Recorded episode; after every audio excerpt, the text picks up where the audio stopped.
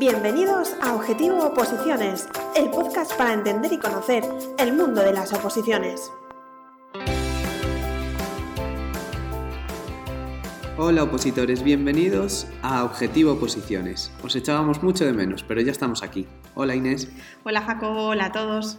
Este es nuestro primer programa de 2020. Eh, no emitíamos desde casi noviembre, no, finales de noviembre. Sí, más o menos. Y teníamos muchas ganas de volver a empezar nuestro podcast, como siempre. En el episodio de hoy vamos a repasar todas las últimas noticias y actualizaciones que ha habido de nuestras principales oposiciones. Además, vamos a hablar con Cristina, técnico de Hacienda, y que seguro que muchos conocéis su canal de YouTube, Tiempo entre Papeles. Llevábamos mucho tiempo esperando esta entrevista, pero el trabajo de Cristina nos, nos ha permitido eh, que fuese antes. Estamos seguros de que os encantará. Y por último, para premiar vuestra fidelidad, si esperáis al final del programa, tendréis un regalo de Oposita Test. Para no perder las buenas costumbres, empezamos con nuestra pregunta. Cuéntanos, Inés. Hoy hemos escogido una pregunta que es de las más falladas en Opositates eh, durante 2019 y de las que además más nos reportan los usuarios. Os avisamos que tiene truco, para ver si caéis o no.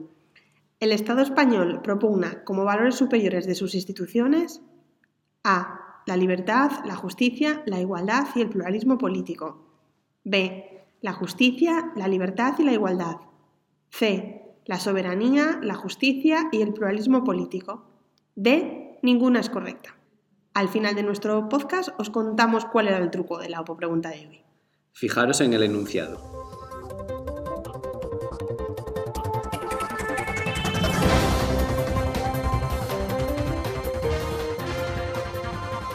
Empezamos hablando de las oposiciones de jueces y fiscales y letrados de la Administración de Justicia, en ambos casos se está desarrollando el segundo ejercicio, el primer oral de jueces y fiscales y el oral definitivo de letrados de la Administración de Justicia. En jueces ha habido 558 convocados, de ellos 182 han resultado aptos. Vamos ya por la séptima semana, hasta el 27 de enero. Por su parte, en letrados de la Administración de Justicia es ya la tercera semana y ha habido 120 convocados y 8 aptos. En las oposiciones de gestión y tramitación tenemos algunas novedades. El pasado 17 de enero se realizó el examen de incidencias de gestión procesal y la fecha previsible del tercer ejercicio se ha establecido en el 23 de febrero. Es confirmada por el Ministerio, pero ellos mismos ponen que es una previsión por ahora. Con tramitación, el examen de incidencias ha sido el pasado 3 de febrero. Se ha publicado también la plantilla definitiva de respuestas, que dio ahí unos pequeños problemas por unos errores que estaba el primer día que se subió y que luego el Ministerio corrigió. Y con respecto a la prueba de Word, todavía no hay fecha eh, fija. Los sindicatos informaban de que la previsión era que fuese a partir de marzo y no hay todavía más información oficial. Os recordamos que en Opositaces tenéis un producto específico para, preparar la prueba de Word, enfocado especialmente en las exigencias de la posición de tramitación procesal. Podéis suscribiros en nuestra web. En auxilio judicial, por fin salió la convocatoria. Se publicó el 27 de enero. En esta convocatoria tenemos 1.810 plazas, que a continuación os las comentamos. Son las plazas de turno general. 166 para el ámbito de Andalucía, 14 para Aragón, 19 para Asturias, 148 para Canarias, 21 para Cantabria, 412 para Cataluña, 116 para Valencia, 3 para Galicia, 17 La Rioja, 200 para Madrid, 31 para Navarra, 59 el País Vasco y 477 para el ámbito del Ministerio de Justicia. El primer examen, el tipo T, se celebrará en los cuatro meses siguientes desde que ha salido la convocatoria, o eso pone la convocatoria, ya sabéis que muchas veces estos plazos no se cumplen, pero esperamos que se respeten, y el plazo para presentar la instancia finaliza el 24 de febrero. Recordad que en nuestro blog tenéis toda la información para presentar la instancia en una guía que os hemos preparado. En la oposición de ayudantes de instituciones penitenciarias se ha realizado ya el primer ejercicio el pasado 2 de febrero de 2020. Estamos pendientes de la lista de, de aprobados. En la oposición de agentes de Hacienda Pública también hemos tenido la convocatoria. Han sido 400 plazas para turno libre y 130 para promoción interna. Tenemos también, como suele ser habitual en las oposiciones de Hacienda, un calendario orientativo de los, de los, ejercicios. El 28 de marzo sería el primer ejercicio y el 25 de abril el segundo. Tenéis que saber que el próximo 5 de febrero empezamos en Opositates nuestro objetivo Agentes 2020, que será un plan de preparación especial en el que os ayudaremos a ir lo más preparados posibles al primer ejercicio, el tipo test de esta oposición. En el plan tendréis esquemas, retos, simulacros y otro tipo de contenidos para estudiar. En las oposiciones de la Administración General del Estado hay algunas novedades. En gestión de la Administración Civil, tanto turno libre como promoción interna, y además también en la posición de técnicos de auxiliares de informática del Estado por turno libre, se realizó el segundo ejercicio el pasado 25 de enero. Con respecto a administrativos del Estado, en turno libre estamos pendientes de eh, el segundo ejercicio, de conocer la fecha y también de conocer la fecha del segundo ejercicio de auxiliares del Estado. Eh, ambos ejercicios, la previsión es que se realicen en la primera quincena de 2020. Y en relación con administrativos del Estado, promoción interna y técnicos auxiliares de informática del Estado, promoción interna, estamos actualmente en la fase de valoración de méritos, que se resolverá en los próximos meses. Y en cuanto a posiciones de las comunidades autónomas, estamos pendientes de fechas de exámenes para la Junta de Andalucía, Galicia y Valencia.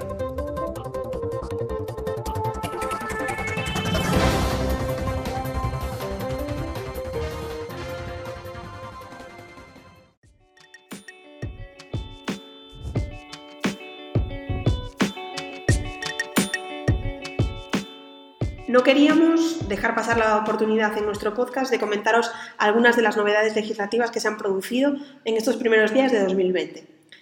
Con fecha de 1 de enero de 2020 entraron en vigor algunos cambios en algunas normas que afectan a muchas oposiciones. Así se han modificado algunos umbrales en la ley de contratos del sector público y también se ha modificado en lo referente al permiso, al conocido como permiso de paternidad. Os recordamos que en nuestro blog tenemos un post específico en el que os analizamos estos cambios que han entrado en vigor el 1 de enero. Además, como, motivo del nuevo gobierno que tenemos desde este año 2020, se han publicado también, se han empezado a publicar las reestructuraciones ministeriales. Tenemos tanto el Real Decreto 2-2020 que hace la reestructuración de, los órganos ministeriales del nuevo gobierno, como el, Real Decreto 139-2020 que establece la estructura orgánica básica de los ministerios.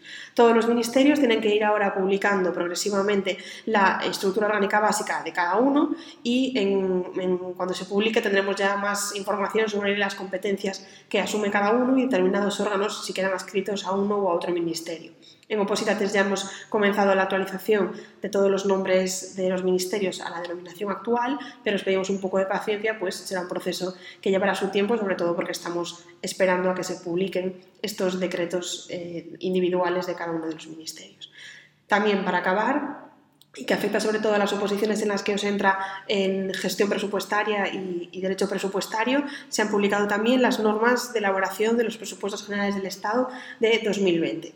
Todos estos cambios que os comentamos los podéis encontrar en nuestro blog en la sección de reformas legislativas.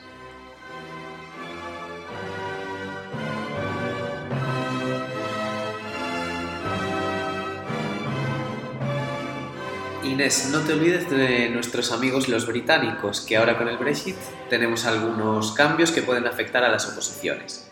Eh, afectan principalmente a la composición de algunos órganos, por ejemplo el Parlamento Europeo.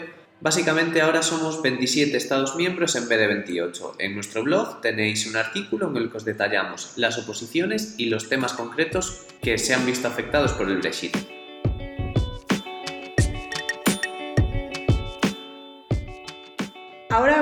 Con nuestra entrevista de hoy. Hoy entrevistamos a Cristina de Tiempo entre Papeles. Hoy en Objetivo Oposiciones tenemos a Cristina, más conocida también como Tiempo entre Papeles. Es finalista de nuestros premios Opo Awards en la categoría de YouTube y nos va a hablar un poco de su posición, de su experiencia como actual técnica de Hacienda, como inspectora de Hacienda y desarrollar un poco cómo ha sido todo este proceso en, la oposición. Hola, Cristina. Hola, buenos días. Bueno, Cristina, eh, en primer lugar, la pregunta que hacemos siempre a la gente que entrevistamos y que es opositor o que ya es funcionario eh, es mm. ¿por qué decidiste opositar? ¿En qué momento de tu vida se te plantea eh, eso te pasa por la mente la idea de, empezar una oposición? Bueno, a ver, eh, mi camino fue bastante diferente al camino de muchas personas que, han decidido opositar. ¿no? Yo no, mm, no, tenía en mente la idea de opositar cuando yo estaba en la carrera, en absoluto. De hecho, yo salí de la carrera, me puse a trabajar, o sea, no tenía nada que ver. Yo, de hecho, cuando decidí opositar, eh, estaba estudiando arte dramático. O sea, para que veáis Lo, diferente que ha sido mi vida. Yo estudiaba arte dramático, entonces yo, yo quería ser actriz. Y, lo que yo ve, y, a la vez yo trabajaba de camarera, porque los trabajos que yo encontraba era, bueno, de becaria, ganas pues 300 euros o incluso no ganas nada, ¿no? Había trabajos que me ofrecían que era, eh, no, bueno, mira, eh, trabajas gratis, pero vas a aprender un montón. Y yo, bueno, tengo que comer y vivir, no sé, llámame rara, ¿sabes? Y entonces al final acababa, pues eso, bueno, pues me voy a poner a trabajar de camarera y yo mientras estudio, estudio arte dramático. ¿Qué pasaba? Que, yo lo que veía en, ese mundo, ¿no? Que por mucho que te esforzaras, o sea, tú podías eh, ser la que más eh, estudiaba, la que más cursos hacía, la que más se preparaba, al final eh, em, la persona que más se, preparaba no era la persona que acababa em, triunfando o no, no triunfando, ¿no? sino encontrando un trabajo de eso. Y entonces a mí eso me parecía súper injusto. Yo iba a los castings y tal, y no, sí, actúas muy bien, pero claro, es que igual pues eh, a la cadena, o es que eres muy alta, o es que no das el perfil, o es que em, eres gorda, o es que, no sé, me decían cada cosa que yo decía, por favor, o sea, ¿esto qué tiene que ver? Fíjate en cómo actúo y ya está, ¿no? Y, y eso, como me parecía tan injusto, yo decía, yo tengo que buscar algo que, que mi esfuerzo se vea recompensado de alguna forma, ¿no? Entonces... Eh, eh, a ver, mis, mis, padres son funcionarios y, siempre estaban con la idea de, bueno, pues mira, este, ¿por qué no estudias una oposición? ¿Por qué no sé qué? Y, a mí nunca me, me, había apetecido, porque claro, ya os digo que arte dramático, ¿sabes? Si no tiene nada que ver. Totalmente. Pero llegó un punto en mi vida que dije, bueno, pues voy a mirar, ¿no? Voy a ver qué tal, a ver qué es esto de las oposiciones. Y lo que más me gustó en la carrera las asignaturas que más me gustaban estaban enfocadas a, la hacienda pública, derecho tributario y tal. Y dije, bueno, pues voy a probar con esta. Es decir, no miré nada, no, me senté un día y dije, voy a ver qué oposiciones hay, porque no entendía nada. O sea, yo mm, no entendía nada. Yo dije, bueno, pues venga, esto, que es, que es derecho tributario y esta, venga, hacienda. Y entonces, claro, yo cuando fui a preguntar dije, a ver, voy a preguntar por técnico, no me voy aquí a emocionar. Y me dijeron, no, no, mm, tú vete hacia arriba, a nivel A1, lo máximo, inspección de hacienda, y luego ya habrá tiempo de bajar. Y yo, bueno, pues vale, pues nada, pues voy a ir a, a inspección de Hacienda. Y, y, entonces yo mientras trabajaba de camarera en mis descansos, me cogía el tema y mientras me lo ponía a leer, porque claro, es que no tenía ni idea de nada. O sea, es que yo, eh, no sé, pero es que eh, yo todo lo que leía me sonaba a chino, quitando la parte de economía, claro. Y, y nada, y mientras trabajaba de camarera, pues leía o, o estudiaba o intentaba hacer que estudiaba. Esa, ese fue mi, esos fueron mis comienzos. Y, empezaste por la, por la posición la de inspección, la, A1. Sí, sí, esto, empecé por inspección porque, bueno, a ver, ya os digo, voy a partir de la base que no tengo ni idea de lo que era una oposición, que no tenía ni idea de lo que era una oposición, que no conocía a nadie que, estuviera opositando. Entonces, para mí eso decía, bueno, pues a ver, a uno, inspección nacional, yo me, yo me he hecho una licenciatura, no habrá tanta diferencia, ¿sabéis? O sea, para que veáis, mi ignorancia era total en, en aquella época. Y sí, empecé por A1. ¿Y cómo era un día normal de, la vida de Cristina como opositora en esa época? Desde que se levantaba por la mañana. Madre mía. eso fue hace mucho tiempo. pues a ver, eh, yo me levantaba y me ponía a estudiar, bueno, a ver, desayunaba y tal, y sí que me ponía a estudiar, pero yo tardaba muchísimas horas, es decir, yo empleaba muchas horas, a mí no me costaba mucho estar sentada muchas horas porque bueno, porque antes de, eso, de estudiar y tal, yo eh, también estuve estudiando ajedrez, ¿vale? Entonces el ajedrez, que igual no tiene nada que ver, pero bueno, yo lo cuento para, que, para, para ponernos en situación, que el tema fue que, claro, que en ajedrez eh, había partidas que duraban seis u ocho horas, entonces al final tenías que estar seis u ocho horas concentrado, ¿vale? Entonces, claro, claro, y a mí no me costaba mucho sentarme y ponerme a estudiar. ¿Qué pasa? Que, que era incapaz de memorizar porque yo en mi carrera no memorizaba, yo entendía. O sea, eh, la carrera de economía es más de entender, entonces yo entendía. Entonces me costaba tanto, tanto, tanto memorizar algo que tardaba horas. Entonces, eh, antes, pues eso, eh, estaba muchas horas sentada eh, intentando entender las cosas, intentando mm, saber qué significaban las cosas que yo no entendía. De derecho yo no entendía nada. Entonces yo decía, ¿qué es la jurisprudencia?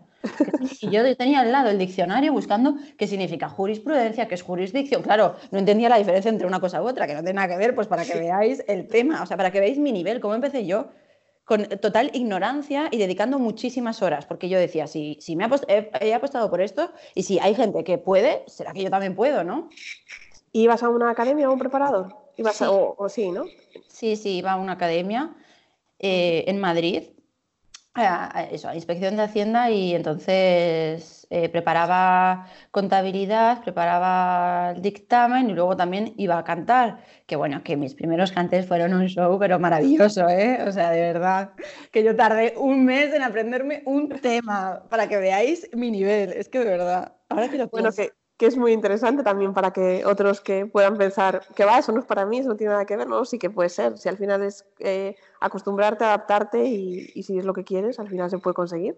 Sí, sí, totalmente. Yo siempre lo digo cuando me dice la gente, Ay, es imposible, yo no puedo hacer esto, digo, a ver, todo el mundo puede. Lo que pasa es, es, que es cierto que hay que sacrificar muchas claro. cosas y, y, hay que tener una constancia absoluta en, en, esto, pero todo el mundo puede. Es que, eh, a ver, es que un mejor ejemplo que el mío, que no tenía ni idea de nada, y al final he dicho, esto lo saco yo por, por, por, porque quiero y porque es así, ¿sabes? Y si, y si yo he sido capaz, todo el mundo puede, vamos, está claro. Eh, en tu caso nos comentas que empezaste por la de inspección, pero sí. bueno, la plaza que al final conseguiste es la de técnicos. ¿En qué momento decides, o sea, las compaginas las dos? ¿Siempre que fuiste a, o sea, fuiste a técnicos a la vez que preparabas eh, inspección? Porque hay mucha gente que cree, bueno, conocemos que, que, hace eso. Mm. ¿O llegó un momento en el que dijiste, no, no, eh, me va más eh, la, la, de técnicos y, y, me preparo la de técnicos? Es decir, ¿en, ¿en, qué momento haces ese cambio? Pues a ver, yo estaba en inspección, solo, yo solo estudiaba inspección.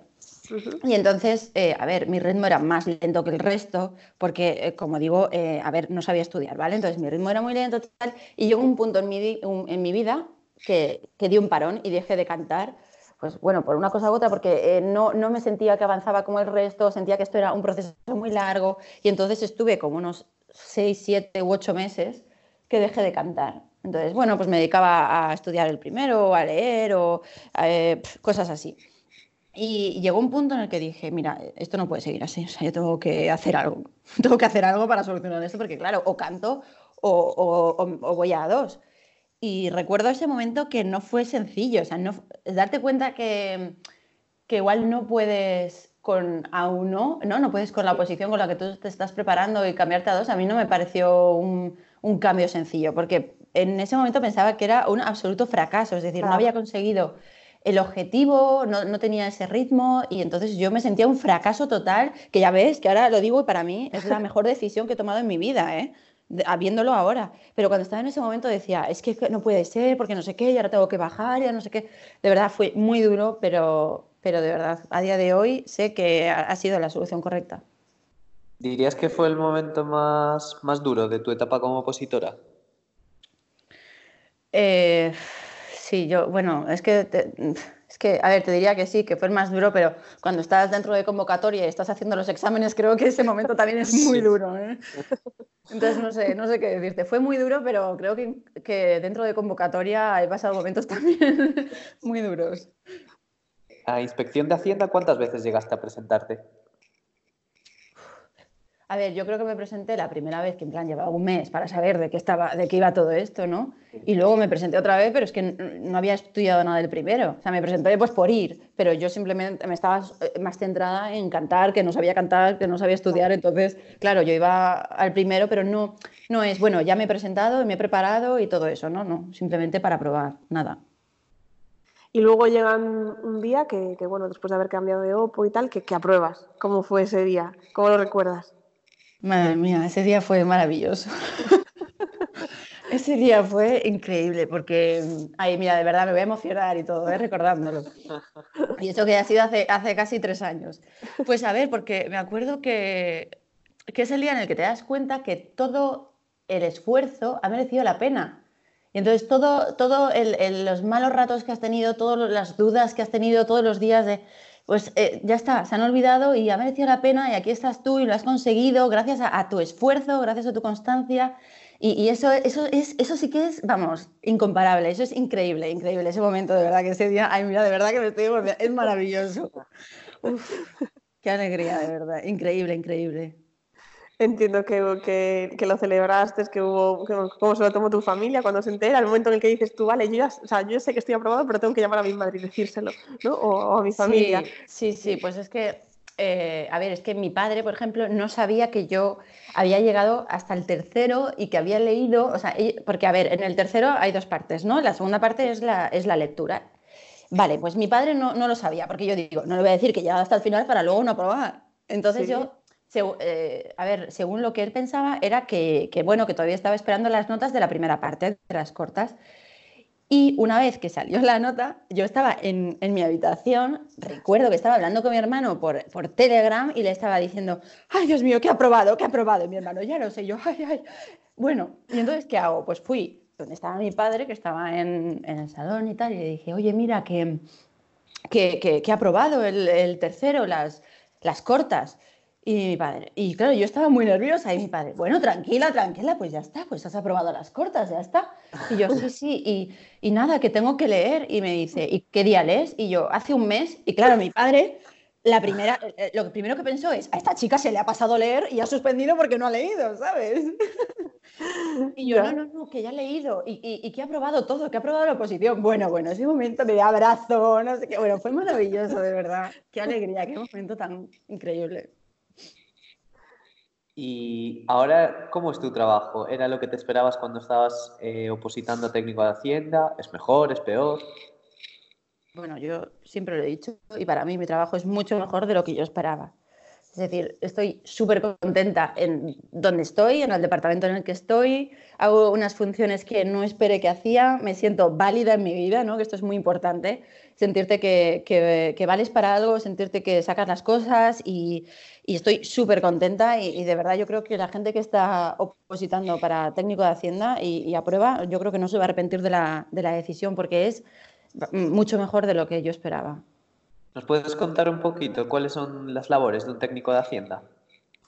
A ver, es que eh, también depende del departamento en el que estás. Yo, por ejemplo, estoy en inspección, entonces en mi departamento, pues lo que se hace es llevar una serie de, expedientes y entonces, por ejemplo, cada, cada, expediente es diferente. Entonces, igual un expediente sobre el impuesto sobre sociedades, otro sobre IRPF, y eso es lo bueno, que en cada expediente ves una cosa diferente, que no te aburres, porque hay eh, eh, hay muchos temas que igual hay una cosa que no, que no estás muy seguro, entonces ya empiezas a, mirar pues, consultas de la Dirección General de Tributos, empiezas a mirar, eh, yo qué sé, sentencias, y eso es lo que me encanta, ¿no? Ir aprendiendo día a día, día a día con, con expedientes diferentes. Digamos que no es un trabajo monótono, ¿no? Como no, en mi caso no.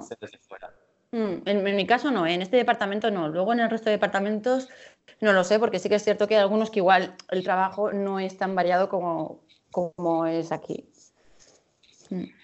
Y después, eh, una vez que ya has aprobado, ya estás en tu puesto de trabajo, como dices tú ya que hace casi tres años, de repente decides volver a opositar. Es decir, decides, pues quiero, quiero seguir opositando, quiero plantearme eh, ascender y hacerla, bueno, en este caso por promoción interna, entendemos, a, a, inspección, de Hacienda.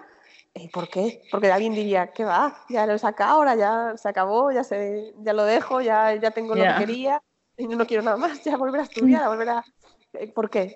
¿Qué te motiva a hacerlo? Porque al final entiendo que puedes venir motivado porque era la, primera opción, ¿o no? O a lo mejor simplemente por, porque lo ves posible o, lo ves interesante. Sí, a ver, eh, esto viene totalmente motivado de que yo empecé eh, inspección de Hacienda. Entonces, al final, mi meta última es inspección de Hacienda. Para mí, había dos caminos posibles para alcanzar esta meta. Una era ir a inspección de Hacienda directamente, u otra era la que yo hice, que es aprobar técnico y luego ir por interna. Por tanto, yo cuando probé técnico, de verdad, la mejor experiencia de mi vida, pero yo sabía, había algo dentro de mí que decía, todavía no has acabado, o sea, relax, ¿vale? No te emociones tanto.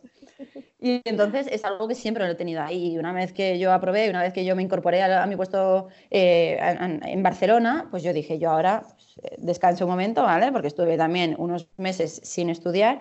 Y ya cuando me vi preparada dije, pues ahora me voy a poner a, estudiar y, y a y intentar aprobar por interna.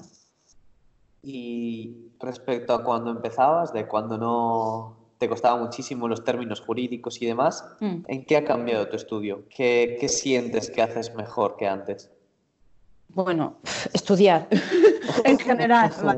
Sí, sí, pero es que no tiene nada que ver, no tiene nada que ver, no sé cómo explicarlo, pero es como si antes hubiera empezado, eh, como si, si de repente cuando yo empecé me meto en quinto de carrera de ingeniería aeronáutica, ¿vale? O sea, que no, que, no conocía nada y de repente ahora estoy con conceptos que yo eh, conozco, que yo eh, trabajo con ellos. Eh, la forma de estudiar, al final son cosas que a mí me suenan, entonces la forma de estudiar ya es diferente. Antes estudiaba sin entender nada, o sea, yo, yo igual decía frases que me decían, eh, no tiene sentido lo que, lo que acabas de decir porque se nota que no entiendes nada, y yo, es verdad. Y ahora, claro, ahora ya entiendo las cosas y una vez que yo estudio, lo estudio de forma diferente, lo estudio ya comprendiendo. Vamos, es que no tiene nada que ver y además todo, todo. Eh, las horas que yo dedico son mucho menores a las horas que dedicaba al principio, todo, todo ha cambiado. Lo que pasa, entiendo que también tiene la dificultad ahora de que, claro, antes a lo mejor en, algún momento pues estabas eh, con esa dedicación mayor ¿no? al estudio y ahora, claro, ahora tienes que compaginarlo con, trabajar, es decir, con tu jornada laboral, con lo que te puede cansar, estresar o, digamos, bueno, el tiempo que te requiere eso, y luego además estudiar una posición de inspección por promoción interna, que vamos, que no es, de las, no es sencilla. Eh, ¿Cómo lo llevas? ¿Es, lo, ¿Es difícil? ¿No es difícil? ¿Se puede hacer? Eh, ¿Simplemente es organización? ¿O simplemente es a lo mejor no marcarte pues un, límite, ¿no? Que tampoco tienes la presión que tenías mm. antes, ¿no? Pero bueno, al final presión existe. Entonces, eh, ¿cómo, lo llevas eso? A ver, eh, punto número uno es que se puede hacer, porque si no, yo no estaría haciéndolo, me refiero yo ni nadie. Es decir, la gente lo hace porque sabe que lo puede hacer, porque si no, mm, ¿qué, esto, ¿qué hago yo perdiendo mi tiempo en vez de estar descansando y conociendo el, eh, Barcelona? ¿vale? Eso en primer lugar. Luego, sí que es cierto que hay días que acabas cansada y no cansada físicamente, sino bueno, pues porque cansada, pues porque has tenido una determinada visita o porque al final estás dándole vueltas a un expediente o días que llegas a las cuatro y media a casa, entonces entre que comes y todo eso, bueno, pues tardas, eh, tardas más, ¿no? Y, o días que, bueno, que estás más desconcentrada, es que es normal, porque al final no solo te influye eh, tus horas que estás eh, dedicando a opositar, sino que también influye todo lo que has vivido por la mañana, ¿no? Entonces, yo creo que el eh, lo básico es la organización y ser consciente de que, de que, igual que por las mañanas tienes que trabajar unas determinadas horas, por la tarde tienes que ponerte, sentarte y trabajar y estudiar unas determinadas horas, como si fuera una, jornada eh, eh, partida, ¿no? Entonces yo creo que eso es lo fundamental cuando estás por las mañanas trabajando y por las tardes estudiando. Una organización y, también lo bueno que tiene es que las horas yo creo que rinden más, porque como sabes que tienes menos, tienes que sacar el trabajo, entonces al final estás más eh, concentrado y las horas rinden más que cuando dedicabas más horas. Digamos que tú te haces como un horario, ¿no? Un hmm. horario fijo de que de esta hora hasta ahora tengo que estar estudiando.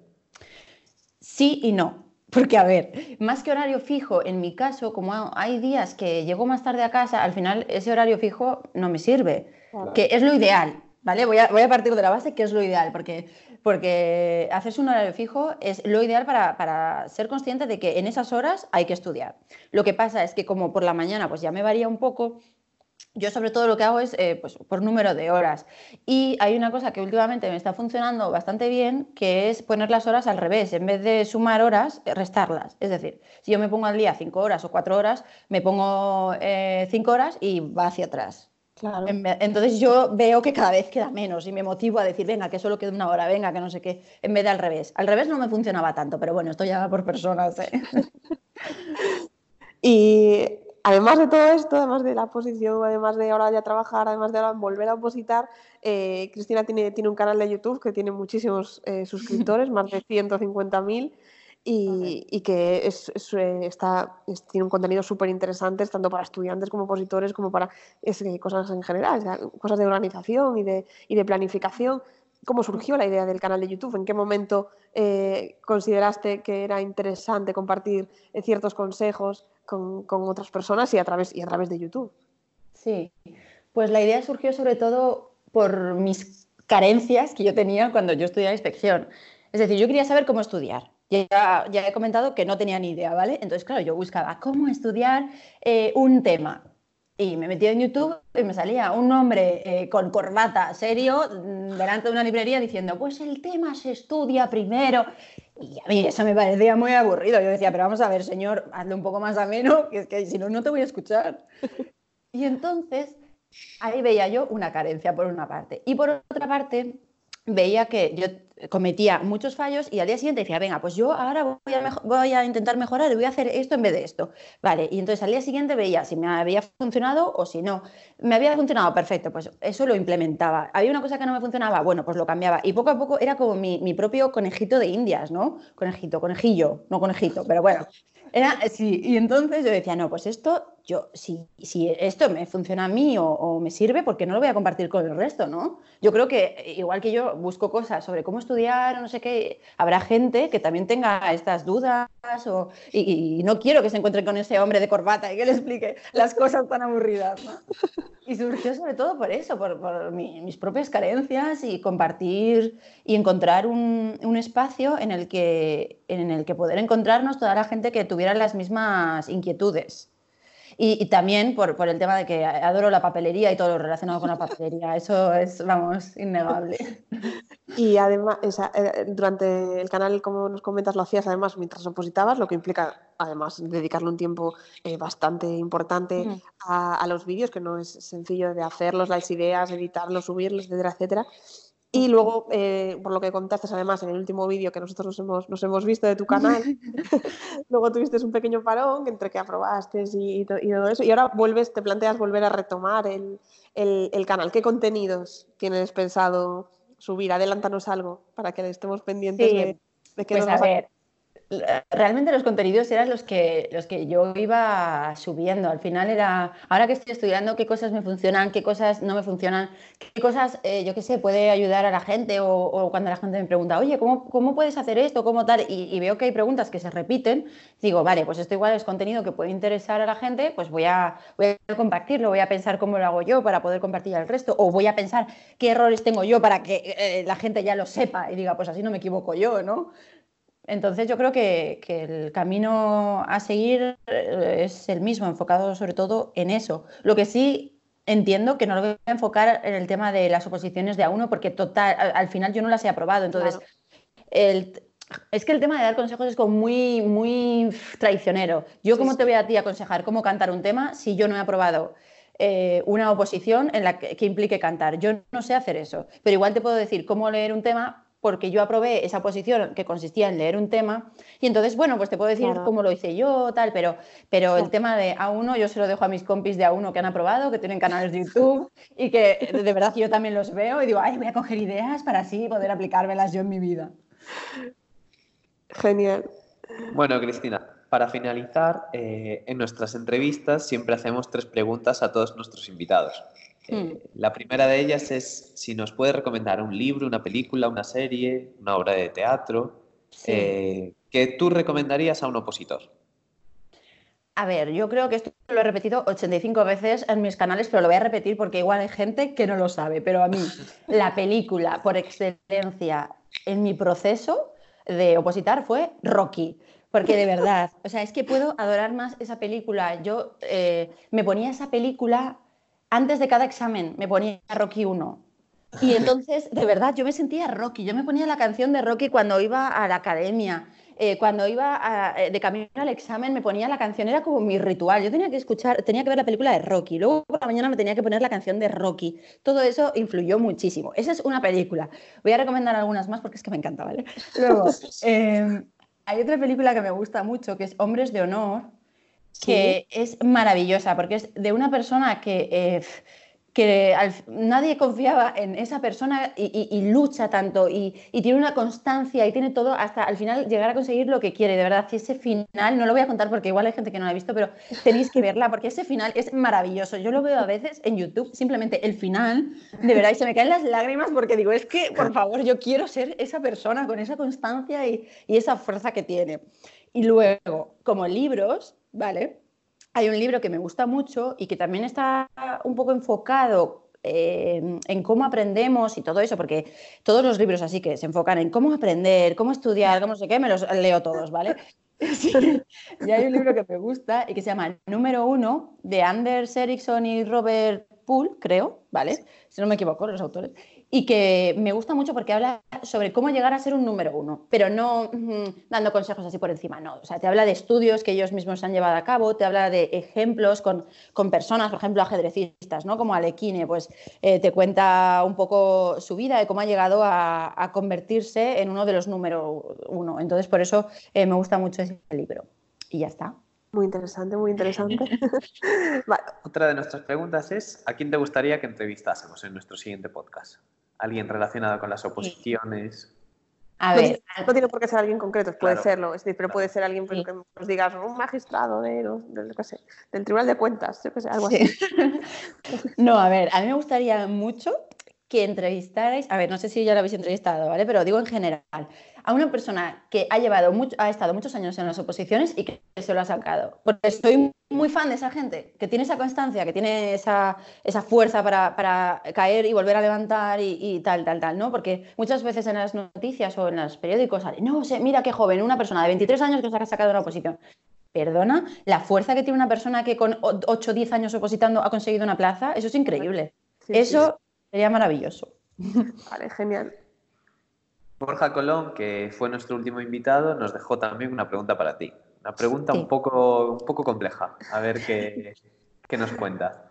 Y sería, ¿cómo, ¿cómo crees que será la selección de empleados públicos de aquí a 10 años? A ver, yo creo, ahora eh, la selección está más enfocada, sobre todo en A1 y tal, a la memorización pura y dura, entre comillas, ¿vale? Vamos a dejarlo entre comillas porque sí que es cierto que muchas veces no es así, ¿vale?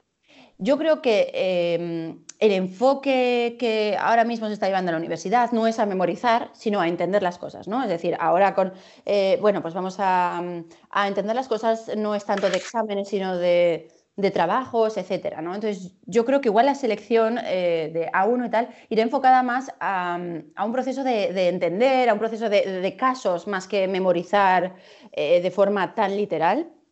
Yo creo que irá enfocada más por ahí, la selección de empleados públicos. Bien. Y la última pregunta es que nos dejes tú una pregunta para nuestro próximo invitado o invitada, que no sabemos quién será, pero una pregunta que, que, que podamos hacer. Vale, a ver, no sé.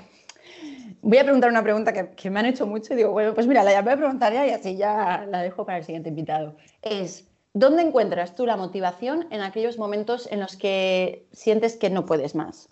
Vale, perfecto, muy bien. Bueno, pues muchísimas gracias, Cristina. Seguro que, que, a nuestra audiencia le ha gustado mucho nuestra, nuestra entrevista. Gracias a vosotros. Gracias, Cristina. Gracias, Cristina.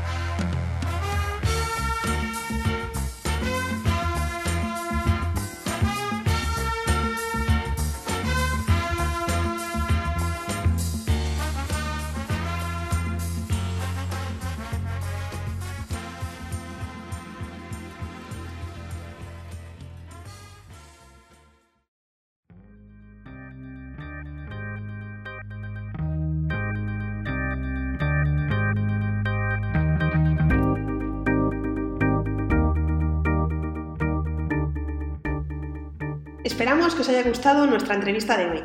Como siempre os recordamos que podéis escribirnos a comunicación.opositates.com si tenéis cualquier sugerencia o cualquier petición o queréis que os entrevistemos en, nuestro podcast. Escribidnos, no os cortéis. Y ahora vamos a resolver nuestra OPO pregunta del día. Como os decíamos al principio del programa, es una de las preguntas más falladas en 2019 en Opositates y ahora la vais a entender. Inés, ¿nos la puedes recordar la pregunta? La pregunta era, ¿el Estado español propugna como valores superiores de sus, instituciones? A. La libertad, la justicia, la igualdad y el pluralismo político. B. La justicia, la libertad y la igualdad. C. La soberanía, la justicia y el pluralismo político. D. Ninguna es correcta. La respuesta correcta es la D. Ninguna es correcta. El motivo lo encontramos en el artículo 1.1 de la Constitución española, que dice lo siguiente.